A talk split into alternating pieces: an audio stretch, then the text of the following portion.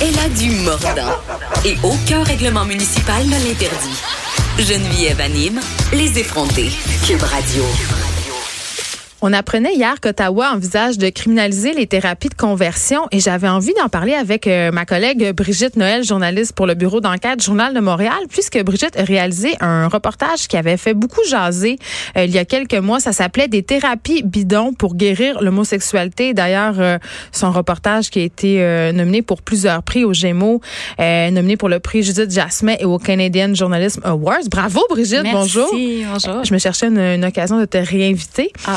Euh, évidemment, euh, qu'Ottawa songe à criminaliser, si on veut, ou à interdire les thérapies de conversion, c'est une assez bonne nouvelle. Ouais, c'est une excellente nouvelle. Euh, les joueurs euh, impliqués sont super contents d'entendre ça. C'est quand même intéressant parce qu'au mois de mars, il y avait eu une, une pétition déposée euh, au gouvernement, 18 000 signatures de gens qui réclamaient euh, que cette pratique soit bannie. Le gouvernement à ce moment-là, donc en mars, avait dit, écoute, c'est pas possible, c'est pas à nous de le faire, c'est aux provinces. Donc, il avait refusé de le faire. Quand même intéressant que ça vienne maintenant euh, en période la promesse de Un hasard? euh, un hasard euh, d'ajouter au code criminel. Alors, le, le détail de la promesse, ça va changer le code criminel pour que les gens qui essaient de changer l'orientation sexuelle euh, sachent que c'est des, des, des actes illégaux. Donc, illégaliser ces processus-là. Puis, les thérapies de conversion, ça prend plusieurs formes. Euh, ça peut être euh, des thérapies assez conventionnelles avec un psychologue ou un thérapeute. Ça peut être des exorcismes ou des prières. Ou Oui, des dans le reportage, d'ailleurs, on voit euh, un preacher qui fait un exorcisme au téléphone. Au téléphone, ouais. Euh, sort de ce corps, esprit de l'homosexualité. Euh, ça, c'est des gens qui croient que l'homosexualité est un démon qui possède les gens. Ça peut être très violent.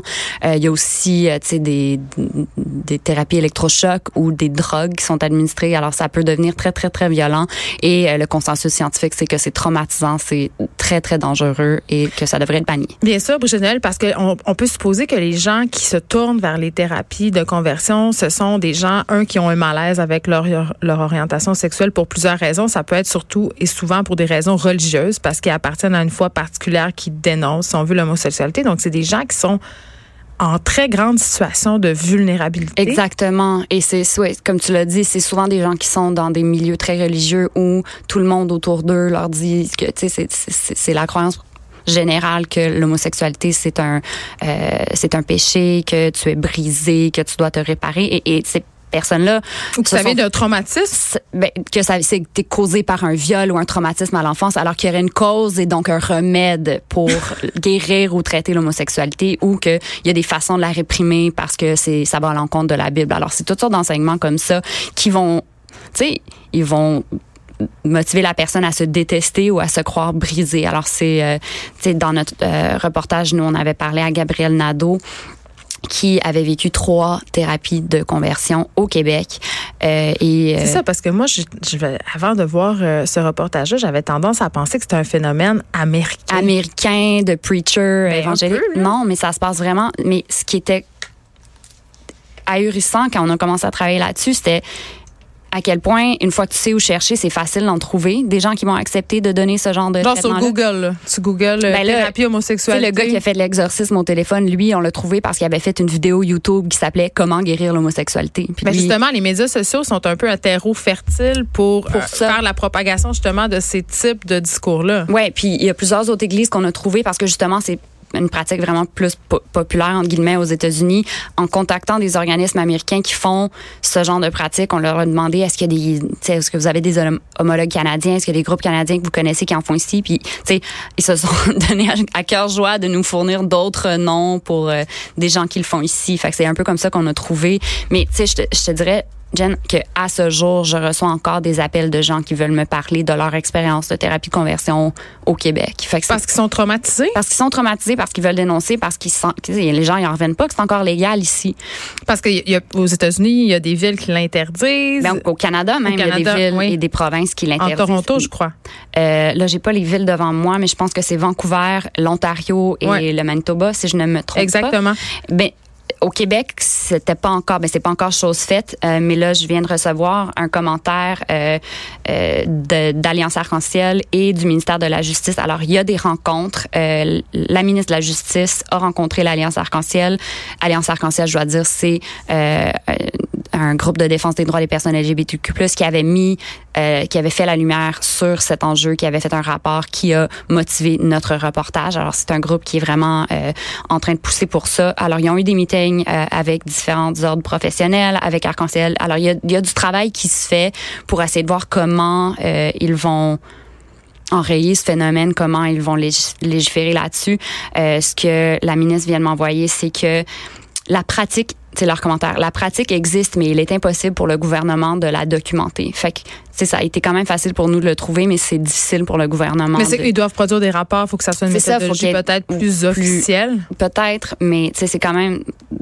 Mais c'est une réponse un peu frileuse, je trouve. Mais il y a quand même du travail qui se fait. Il y a une volonté. Il y a une volonté, puis c'est ça que l'Alliance Arc-en-Ciel dit. C'est positif quand même là, que ça bouge parce que ça fait des années que ça dure. Ce qui m'avait euh, frappé euh, dans votre topo, Brigitte Noël, c'était euh, dans un segment en particulier, on avait une psychologue membre de l'Ordre des psychologues du Québec.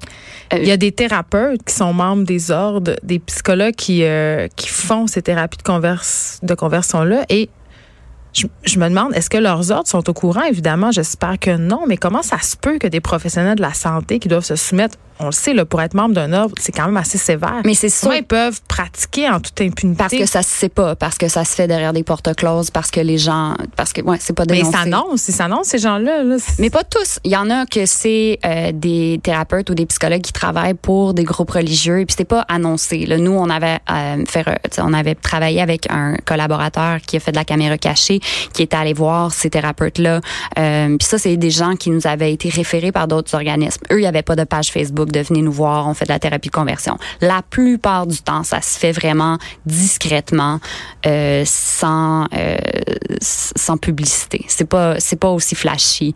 Euh, donc c'est- difficile, je pense, pour les autres professionnels de savoir, à moins qu'il y ait des des gens qui qui font des signalements. Est-ce que dans tous les gens qui t'écrivent par rapport à leur thérapie de conversion, puis même par rapport à ceux que tu as interviewés dans le cadre de ton reportage, euh, comment ils font ces gens-là pour accepter finalement leur homosexualité? Parce qu'on le dit, euh, s'ils se tournent vers ce genre d'initiative-là, c'est parce qu'ils ont du mal à vivre avec leur identité. Est-ce qu'ils s'en sortent, ces gens-là? Est-ce qu'ils Mais finissent par... Ça, ce qui est vraiment triste, c'est que ça prend souvent.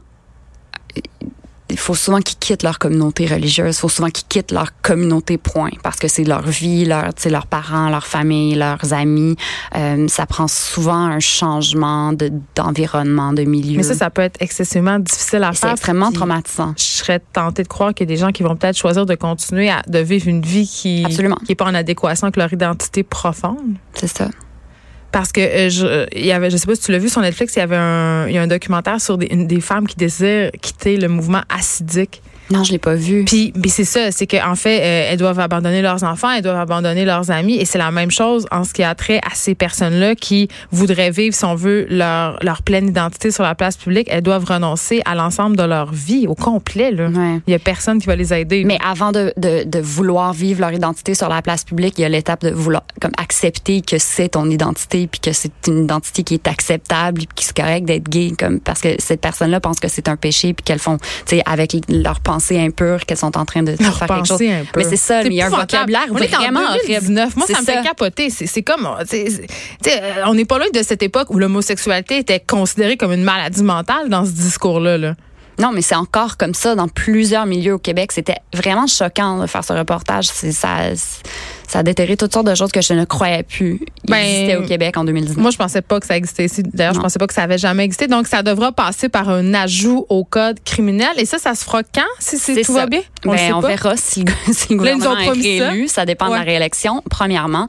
Euh, mais au niveau provincial, c'est là que ça devrait vraiment bouger parce qu'il y a déjà de l'action alors à suivre. Puis, évidemment, une personne qui fait une thérapie de conversion, euh, qui donne ce genre de thérapie-là, c'est une personne de, De trop. C'est ça. Merci, euh, Brigitte De nous avoir parlé. On rappelle que tu es journaliste pour le bureau d'enquête du Journal de Montréal. Merci,